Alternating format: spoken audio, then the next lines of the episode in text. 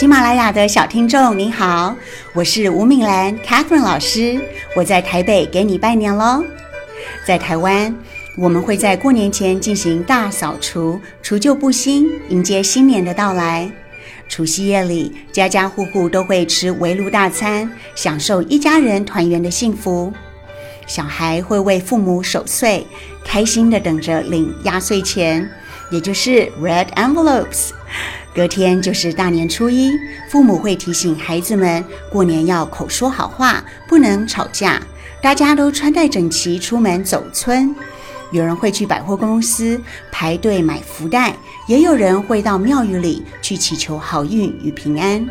初二是出嫁女子回娘家的日子，所以女儿会带着伴手礼与家人一起回娘家团聚哦。有句俗话说：“初一早，初二早。”初三睡到饱，这一天啊，大家都可以补个眠喽。初四是迎财神的日子，所以各地的财神庙、土地公庙都是大家走村的好去处。初五是开工日，各行各业都会选择适合自己的良辰吉时来开工哦。还有，我们在俗称小过年的元宵节，各地都有不同的大型庆典，像是赏花灯、猜灯谜、闹土地公、放风炮、炸邯郸爷等等，非常热闹喜气。而元宵节过了，也象征着新年过了要收心喽。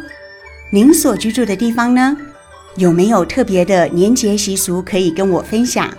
可以去我的专辑《吴敏兰六十天轻松搞定英语启蒙》留言哦。